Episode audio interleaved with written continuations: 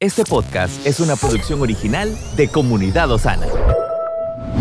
Nuestra guía, dirección y seguridad se encuentran en hacer su voluntad. Por eso nos entrenamos en adoración, intercesión y la palabra profética más segura. Bienvenidos al mensaje de hoy.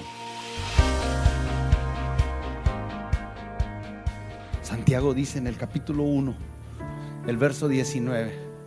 Por esto dice, mis amados hermanos, todo hombre sea pronto para oír, tardo para hablar, tardo para irarse, porque la ira del hombre no obra la justicia de Dios. Por lo cual, desechando toda inmundicia y abundancia de malicia, recibid como. Usted sabe que esa palabra mansedumbre, cuando usted busca en el griego original, una de las, una de las referencias que hace es a, a cómo un caballo salvaje se deja montar. En otras palabras, ese, ese caballo, y no estoy, no me malinterpreten, no estoy diciéndole a nadie nada. Él tiene, tiene su propia voluntad. Él, él no quiere ser gobernado por nadie. Naturalmente, esos caballos salvajes que andan y, crecen la primera vez que le ponen una montura, se sacude. Y si se montara el pastor Vladimir, es bueno para domar caballos. La primera vez que le pones la montura, hasta la montura le, le incomoda. Todavía no te ha subido y la montura le incomoda. ¿Cuánto más cuando se sube? Naturalmente, nosotros no queremos recibir la palabra porque la palabra nos lleva a tenernos que sujetar y a vivir y a hacer cosas que naturalmente para nosotros no son placenteras. Entonces, no es tan fácil, es muy fácil decir, respondemos a todos los asuntos de la vida desde las escrituras, hasta que estás en una situación con tu esposo, una situación con tu esposa, estás en una situación con tu jefe, estás en una situación con tus hijos, estás en una situación contigo mismo y entonces en ese momento pareciera que todos los amén que dijimos en ese momento se nos olvida porque en realidad lo que está pasando es que ya no somos mansos. Entonces dice, reciban con mansedumbre la palabra implantada, la cual puede, ¿qué cosa? Entonces uno dice, espérate, espérate, espérate, espérate, ¿cómo es posible que algo me pueda salvar y yo rechazarlo? Imagínese a usted en medio del mar y que pase un barco y te tire un salvavidas y cuando se tire ese salvavidas usted lo rechaza. Hasta el día de hoy yo no entiendo eso, porque yo miro a padres que están educando a hijos, que los están llevando por un camino de perdición. La palabra les está tirando un salvavidas para que los hijos no tengan que vivir mañana dolor, sufrimiento, desgracia, pero ellos rechazan el salvavidas. Veo a esposas y a esposos que saben que su matrimonio está en peligro. Se les enseña la palabra que puede salvar sus almas, pero también puede salvar su casa. Y de alguna manera inexplicable, en medio del mar, de la tormenta, de los vientos, de la tempestad, rechazan el salvavidas. Esa es la dinámica que ocurre cada domingo, porque hay una disociación. La disociación es desconexión. No conectamos los acontecimientos de nuestra vida con la palabra. Y por eso no podemos responder a todos los asuntos de la vida desde las escrituras, porque hay una desconexión. Esa es una enfermedad. Es una enfermedad psicológica, pero es una enfermedad espiritual. Y Santiago está hablando de esto, porque dice, dice, mansedumbre la palabra, la cual puede salvar vuestras almas, pero sed, ¿qué cosa? Hacedores de la palabra. Y no tan solamente oidores. ¿Sabe qué interesante que cuando Santiago está escribiendo esto, desde lo que él lo está escribiendo, desde el contexto que él lo está escribiendo, es que en ese momento histórico lo que ocurría es que una asamblea como esta se reunía como iglesia y entonces llegaba la carta de Santiago. No habían Biblias como las tenemos hoy. Entonces lo que ocurría es que en esa reunión, ya fuera en una casa o en la iglesia, se tomaba esta carta que era única porque no había muchas copias y entonces se ponía a alguien a leerla en la asamblea. Y esa audiencia estaba ahí. Y el consejo de Santiago en esa audiencia es, como yo sé que esta carta cuando llegue a ustedes va a ser leída en la asamblea, una de las cosas que me preocupa es que la asamblea se ponga a escuchar pero que no entiendan lo que se debe de hacer con lo que escuchan. Por eso el consejo es, no sean solamente oidores. Y desde ahí, para usar como una ilustración, piense en esas universidades o escuelas donde la mamá o el papá le piden a una escuela que acepte o a una universidad a su hijo o a su hija como oyente. Entonces, como oyente, ese niño llega y se sienta. La maestra o el maestro lo ve y no tiene ningún interés en él. Porque el maestro y la maestra sabe que él está ahí no para ser evaluado, no para que desarrolle ninguna capacidad.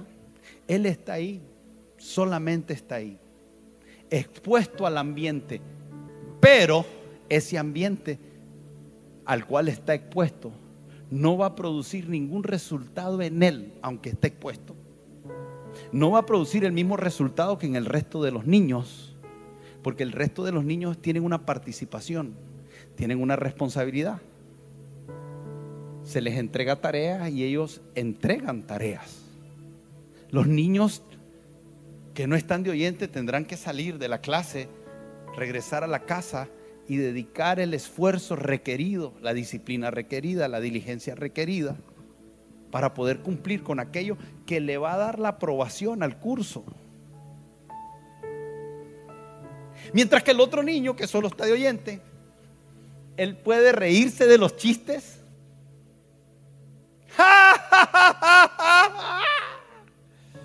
Cuando esté en el recreo, puede salir a jugar al recreo. Cuando ponen las tareas, él no tiene que preocuparse si le entiende o no le entiende. No tiene que anotar. Porque cuando suena el timbre de salida, él se pone de pie, sale corriendo y sabe que no tiene ninguna aplicación.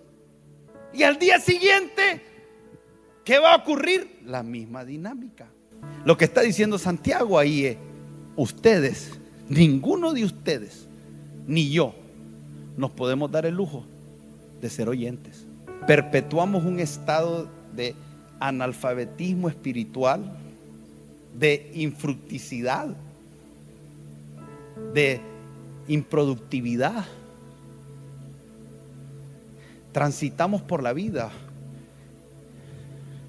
Yo no dudo, escuchen porque voy a decir algunas cosas que pueden, mi, intención no es ofender, pero escuche, yo sé que aquí hay gente que tiene años de estar en el Evangelio pero como decía mi abuela, ni fa, ni fu. Usted no quiere estar ahí. Pastor, primer servicio del año 2024. Usted debería estar hablando de cielos abiertos, de maná que desciende del cielo, de agua que sale de la roca,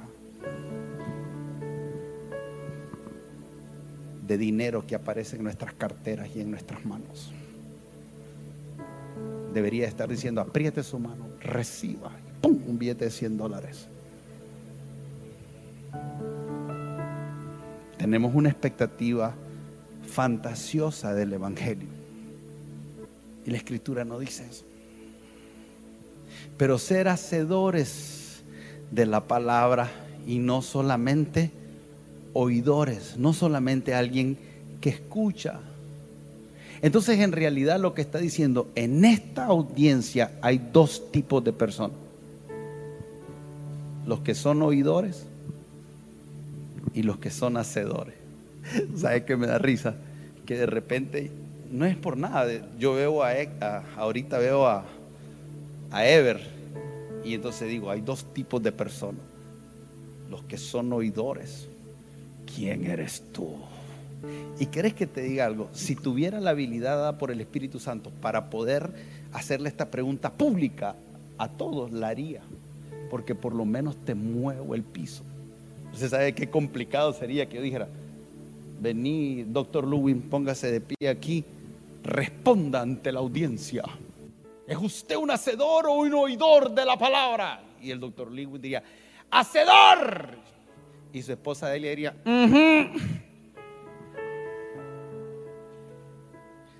que te crea ello. Y ahí es donde viene el siguiente punto. Porque muy difícil alguien, yo lo llamaría, se posicionaría ahí y diría, no, pastor, la verdad que yo a veces ni oigo, yo soy otra categoría. Pero aquí viene el siguiente punto que dice Santiago aquí. Dice, pero sed hacedores de la palabra y no tan solamente oidores. ¿Qué cosa? Aquí habla del autoengaño. Una vez más, yo paso al doctor Lumi para acá y le pregunto, ¿es usted hacedor o oidor? Y él me dice, hacedor. Y en realidad él sabe que no es así. ¿A quién estás engañando? Dios no puede ser burlado. Este micrófono aguanta que yo le diga cualquier cosa a usted, hermano. Yo pudiera decir cualquier mentira desde aquí. Yo pudiera decirle, mi esposo y yo estamos estables y antes de venir aquí haber hablado de divorcio, yo lo puedo engañar a usted. Lo triste es que me quiere engañar a mí mismo.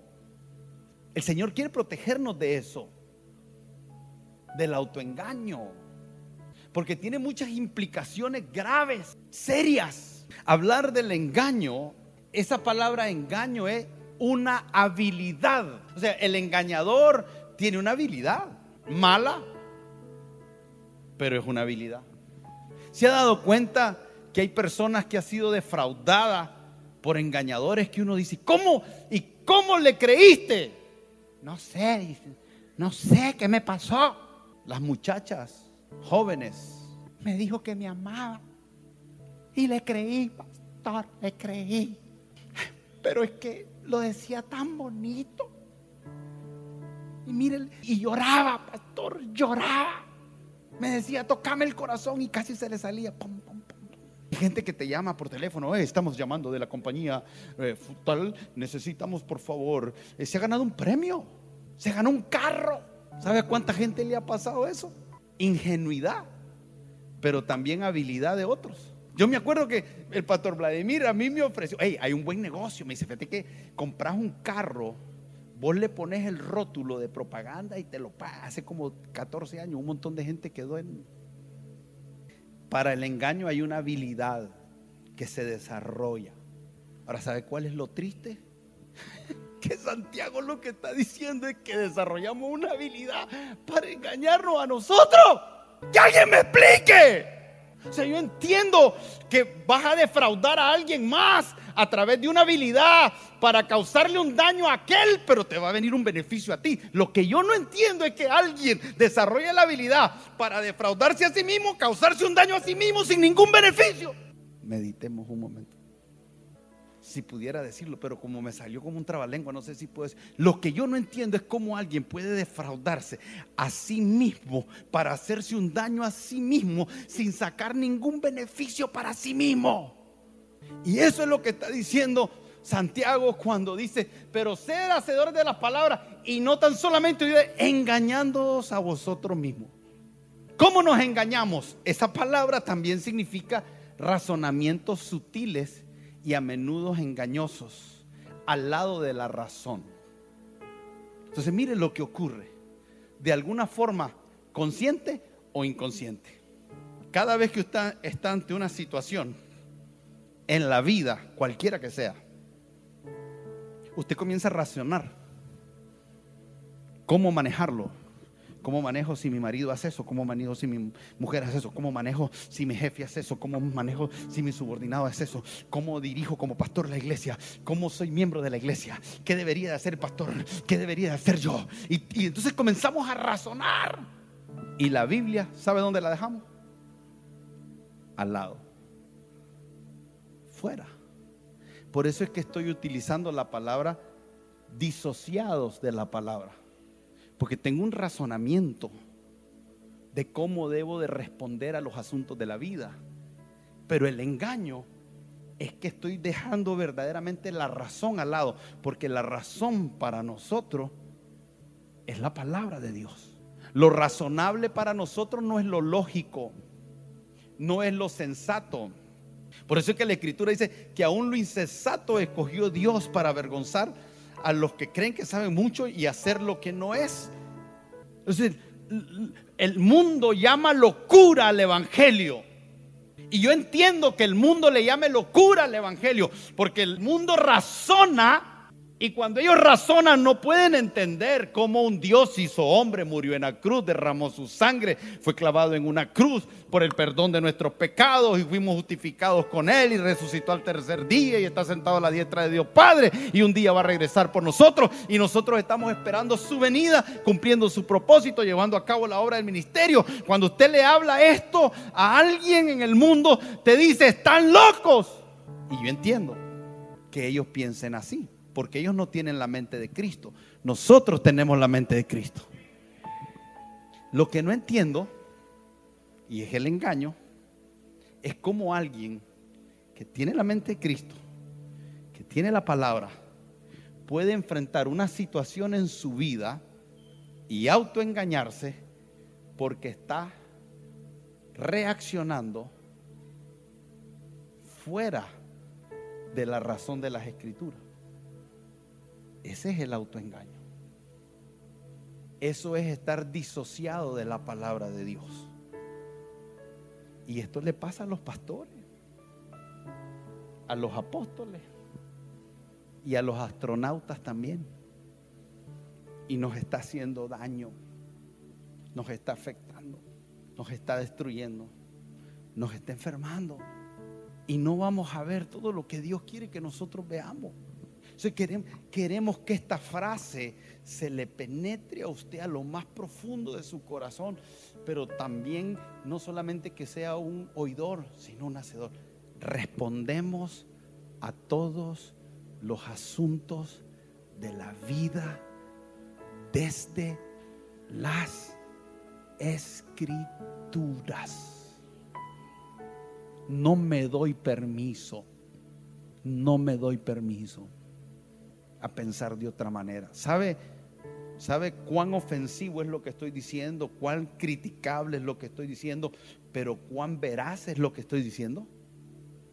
¿Cuánta polémica puede generar lo que estoy diciendo? ¿Cuánto malentendido puede generar lo que estoy diciendo? Pero a la misma vez ser 100% exacto. Tenemos una enfermedad tenemos una disociación de la palabra. Eso tiene que cambiar si queremos ver. Eso tiene que cambiar si queremos alcanzar. Entonces, nosotros no podemos darnos el lujo de engañarnos porque cuando hacemos eso nos estamos engañando sobre nuestra relación con Dios. Y si nuestra relación con Dios es un engaño, nada de lo que hagamos sirve. Ese es el peligro de las religiones. ¿Saben cuál es el peligro de las religiones? Que las religiones son la creación del ser humano con la intención de acercarse a Él. Cada religión ha sido creada con la intención de acercarse a Dios.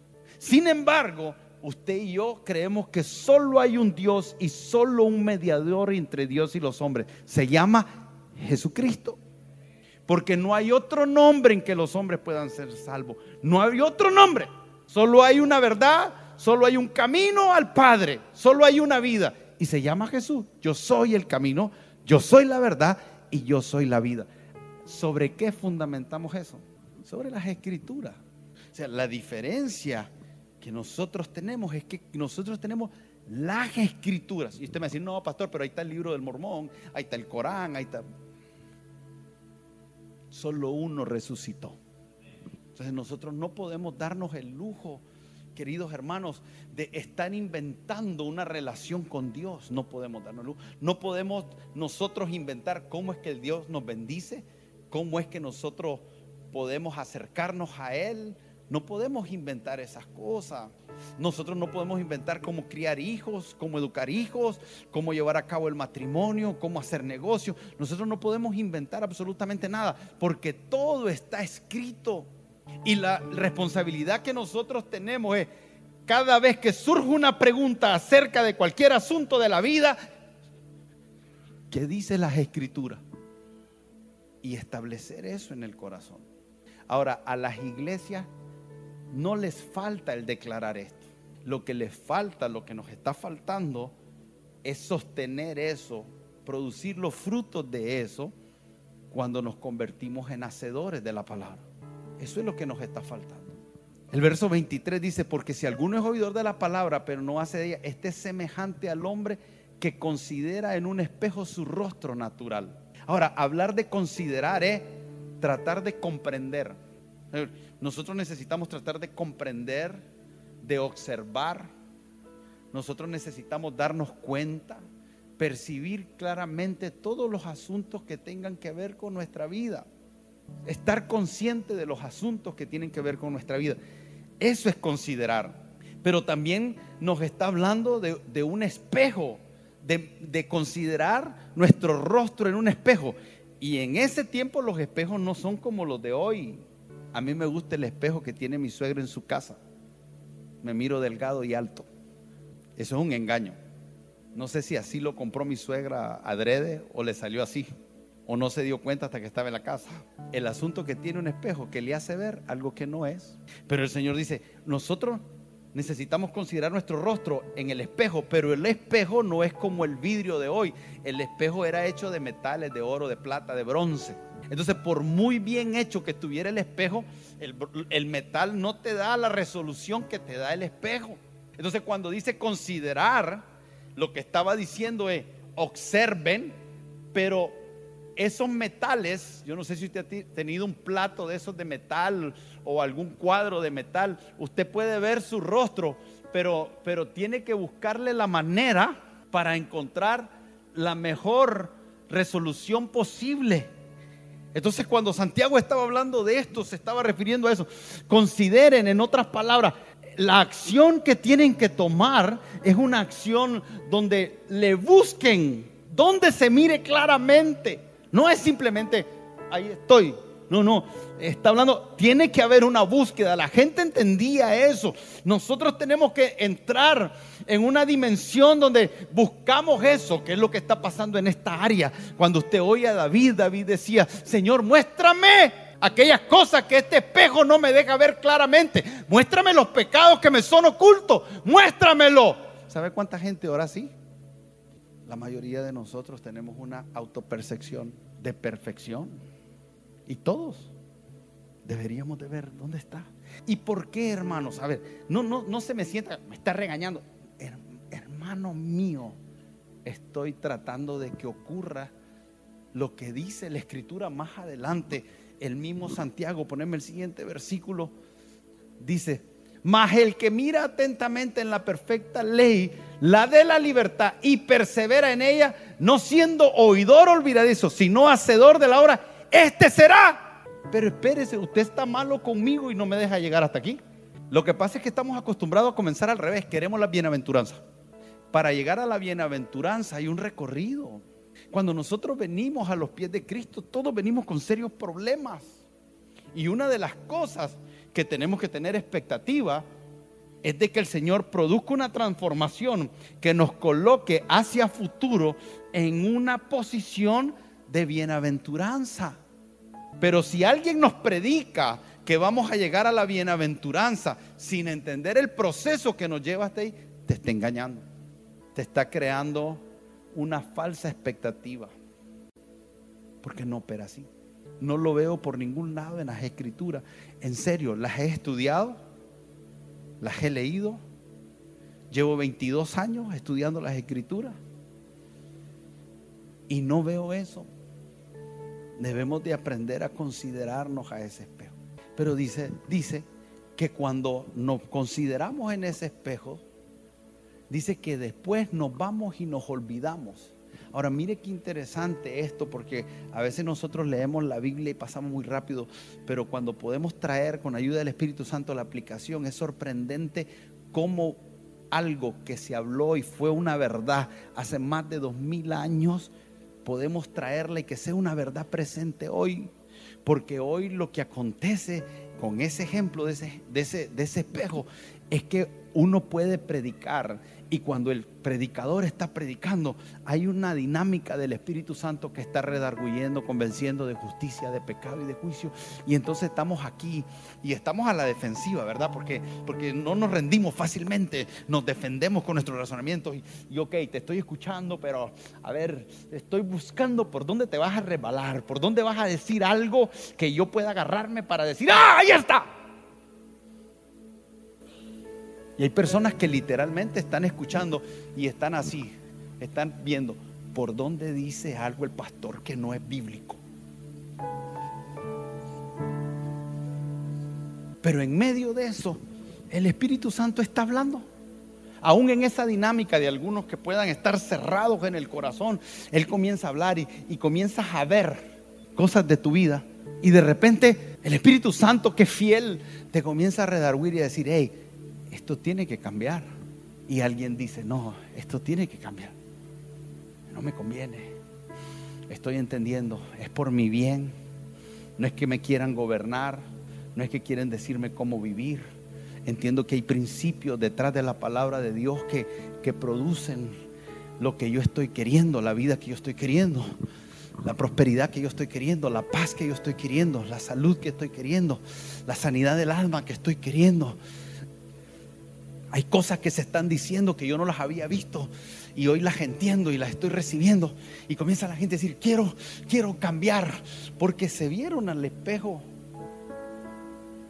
Pero lo triste que está diciendo aquí Santiago es que en medio de esa dinámica hay algo que ocurre. Que es que cuando nos vamos,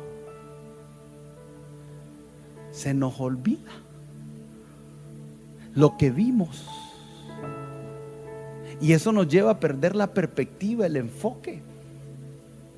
Por eso es que nos emocionamos en un culto, en una reunión. Lloramos, reímos. Algunos se duermen, reciben el descanso. Pero todo es que salgamos al parqueo y viene la disociación de la palabra. Eso es lo que está diciendo. Ahora, ¿sabes lo que significa volverse olvidadizo? Y ya voy a cerrar. Olvidadizo, esa palabra olvidadizo. No es como, como me pasa a mí, ¿no? A mí me envían un chat hoy, por ejemplo, ahorita me envían un chat. Y yo digo, lo voy a responder después. Y a la semana que estoy revisando, y hay gente que se enoja conmigo. Pero fíjense que le voy a decir algo para los que no saben. Yo no soy como alguna gente que están hablando y respondiendo chat y ah, yo no sé así. Yo tengo un amigo que no importa dónde estés hablando, él está así. Ya ni le hablo. ¿A usted le gusta que yo esté hablando con usted y alguien esté chateando? Yo esté chateando. Entonces yo no chateo. Pero hay gente que está. Hay gente que está ahorita aquí escondiendo el teléfono porque lo agarré chateando.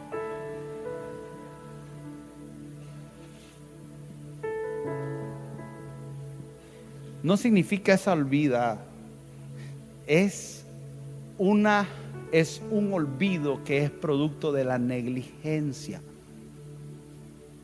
Esa palabra olvidadizo es el desconocimiento causado por el fracaso negligente y descuido de recordar.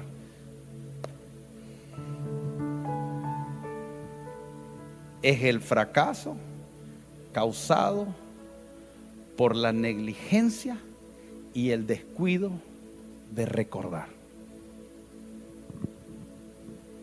Porque Él se considera a sí mismo y luego se va y luego olvida cómo era. Mas el que mira atentamente en la perfecta ley, la de la libertad, y persevera en ella, no siendo oidor negligente que fracasa por el olvido de aquello que debió prestarle atención. Eso es lo que está diciendo ahí.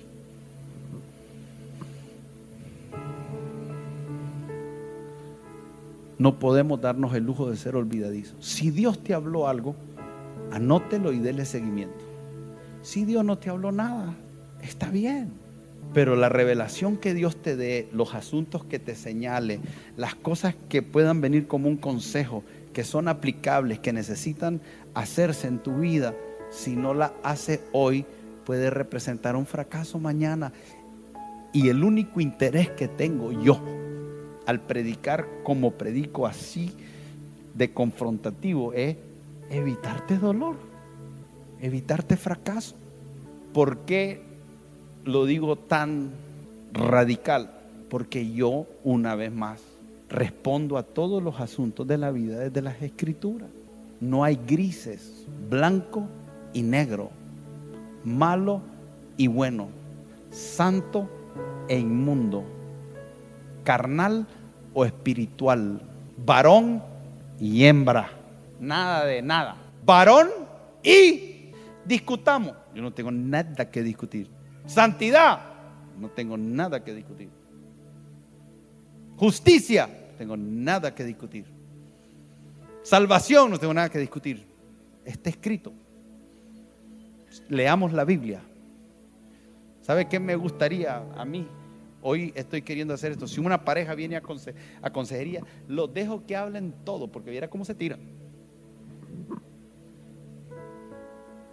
Uh, pastor, es que usted no conoce a este hombre así como le mire esa cara de no mato a nadie, no mato una mosca, usted no sabe cómo se transforma. Pastor, lo que pasa es que es tóxica. Ahí los dejo. ¿Sabe lo que quisiera que fuera la consejería? Lea aquí y lea aquí. Hasta la vista, baby.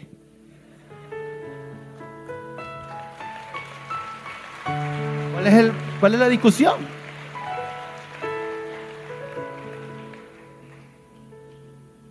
No hay nada que discutir. Estamos en tu plataforma favorita. Recuerda que puedes escucharnos en Spotify, Apple Podcast, Amazon Music y Google Podcast. Compártelo y sé de bendición a los demás.